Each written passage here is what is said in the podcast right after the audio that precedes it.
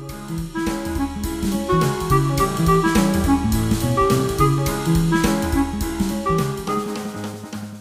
Olá, bem-vindo ao episódio número 2 do Light My Fire. Para além de uma singela homenagem aos The Doors, a ideia é que este espaço sirva para partilhar leituras, cinema, viagens, conversas e outras coisas.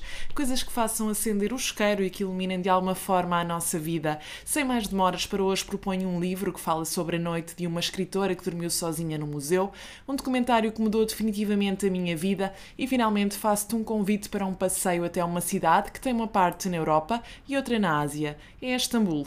Para já arrancamos com o livro.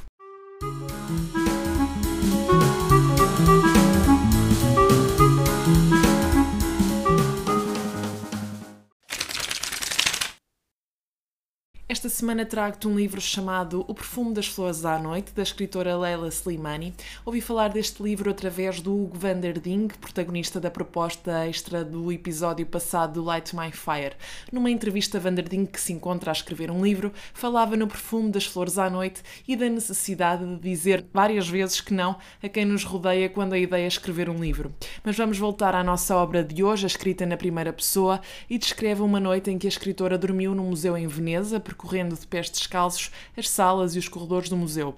A editora francesa Stock iniciou há uns anos um projeto peculiar. Convida escritores a passarem uma noite em branco no museu sozinhos. A coleção original em francês conta já com 12 volumes, sendo que este é um deles. À medida que visita o museu, a autora Leila Slimani vai percorrendo com passagens subtis vários assuntos, como a infância em Marrocos, o nomadismo, o exílio, a condição de escritora mulher, memórias da família e muitas referências a outros escritores como Virginia Woolf ou Milan Kundera. O livro centra-se sobretudo na escrita, identidade e memória. A autora explora muito as dificuldades que sente no momento da escrita. Diz mesmo que a primeira regra quando se quer escrever um romance é dizer não, dando ênfase à importância da solidão e dedicação neste processo.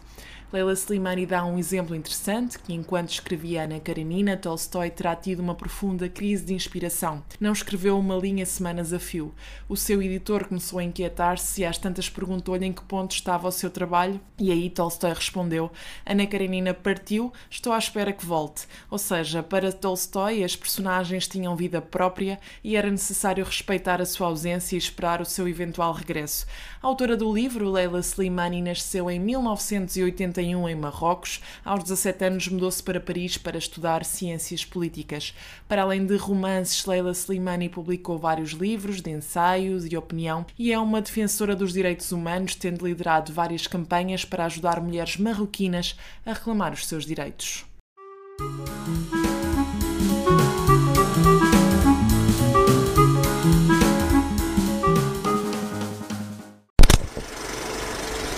When everything is concentrated on making profits, what you see is that human rights, the environment, workers' rights get lost. Hoje apresento-vos um documentário chamado True Cost. É da autoria de Andrew Morgan, conhecido por fazer documentários que podem ajudar a tornar o mundo melhor. O documentário explora a ligação entre a pressão do consumo de roupa barata no mundo ocidental e a exploração de trabalhadores nas fábricas de países pobres. Questiona o verdadeiro custo da roupa que usamos. Será que sabemos quem é que faz a nossa roupa? Sabemos quanto é que essa pessoa recebe? Quantas horas trabalha? Fala também dos efeitos no ambiente dos pesticidas, dos trabalhadores que morreram por causa da inalação de produtos tóxicos e também sobre crianças que nascem com deficiências ou deformidades à custa destes processos de produção e poluição que geram. No fundo, o documentário questiona: será verdadeiramente justo comprarmos o que quer que seja por 5 euros? Aqui é explicado que o preço da roupa tem vindo a descer nas últimas décadas e que, por outro lado, as lojas passaram de duas temporadas de roupa, primavera-verão e outono-inverno, para 52. Todas as semanas há roupa diferente nas lojas de fast fashion e hoje em dia as pessoas podem deitar fora roupa sem se preocuparem com isso, dado o preço ser tão baixo. Mas tudo isto tem consequências, consequências tanto a nível social como ambiental. O documentário retrata, por exemplo, o colapso do Rana Plaza em Dhaka, no Bangladesh. O Rana Plaza era um edifício de oito andares que abrigava diversas fábricas de roupa de marcas bem conhecidas no Ocidente e que desabou em 2013, matando mais de mil trabalhadores e ferindo outros tantos. No momento do colapso, é estimado que estivessem no edifício mais de 5 mil pessoas e os trabalhadores, sem qualquer tipo de direitos, foram obrigados a ir trabalhar, mesmo depois de terem alertado os supervisores para problemas na estrutura do prédio.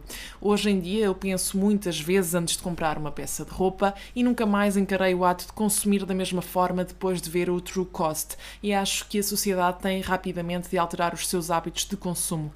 Mas nem tudo é negativo, existem atualmente marcas verdadeiramente preocupadas com as pessoas e com o planeta. É o caso da Patagónia, uma empresa de roupa de desporto fundada na Califórnia sob uma perspectiva humanista que sempre optou por políticas que protegiam o planeta. Não se trata, obviamente, de publicidade, mas é efetivamente uma marca com os valores certos e que é retratada no documentário por isso mesmo. True Cost está disponível gratuitamente no YouTube.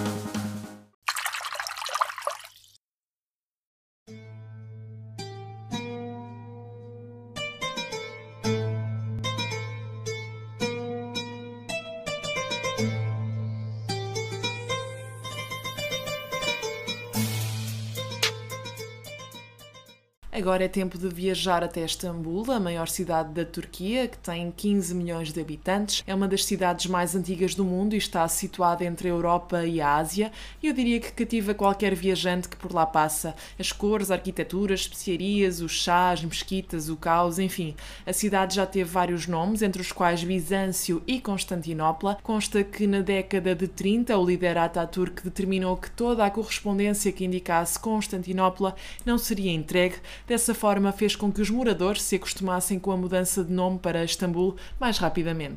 A grande maioria da população é muçulmana. Nesta cidade onde o Ocidente e o Oriente se cruzam, bebem-se maravilhosos chás que curam as mais diversas maleitas, mas também se comem saborosos kebabs acompanhados de ayran.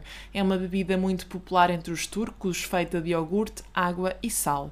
Em alternativa, também te podes deslocar à margem do Corno de Ouro e comer uma sandes de cavala. Para sobremesa, sugere-se a baklava, existente em todas as esquinas. Trata-se de um doce feito com frutos secos, triturados, massa filo e mel coberta com pistacho. Outra sugestão é uma ida a um hammam, ou banho turco. É um tipo de banho feito em etapas e usa água para trazer relaxamento, bem-estar e benefícios à saúde. Inclui sauna e depois, numa maca de pedra aquecida, é feito um banho de espuma seguido de esfoliação e hidratação com massagem. Sugiro também que visites o Grande Bazar, a Mesquita Azul, a Ágia Sofia, a Torre de Gálata, a Praça Taksim e também que dês um passeio de barco até à Ásia. A vista sobre a parte europeia é magnífica, especialmente ao entardecer. Em resumo, tenho a certeza de que a cidade te vai surpreender com a sua luz, a sua beleza, o caos, a gastronomia, a cultura, os sons, a arquitetura e a simpatia dos turcos. É uma cidade viva, uma cidade de trocas de produtos, mas também de ideias e vivências. Faz as malas.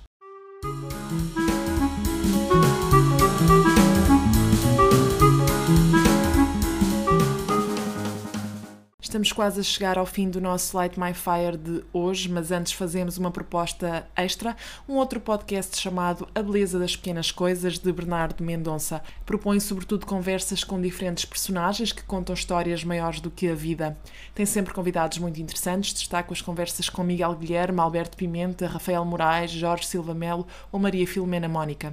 E assim chega ao fim o segundo episódio do Light My Fire. Aproveito para agradecer a todas as pessoas que seguiram o podcast e que partilharam comigo a sua opinião e sugestões através do Instagram, lightmyfire.pt, e queria que fizesses o mesmo. No episódio de hoje começámos a nossa viagem com o livro de Leila Slimani, chamado O Perfume das Flores à Noite. Seguimos até aos meandros da indústria têxtil, aterramos em Istambul com banhos turcos e deliciosas baklavas. Espero de alguma forma ter-te despertado a vontade de acender o isqueiro. Conto contigo no próximo episódio do Light My Fire. Fica bem.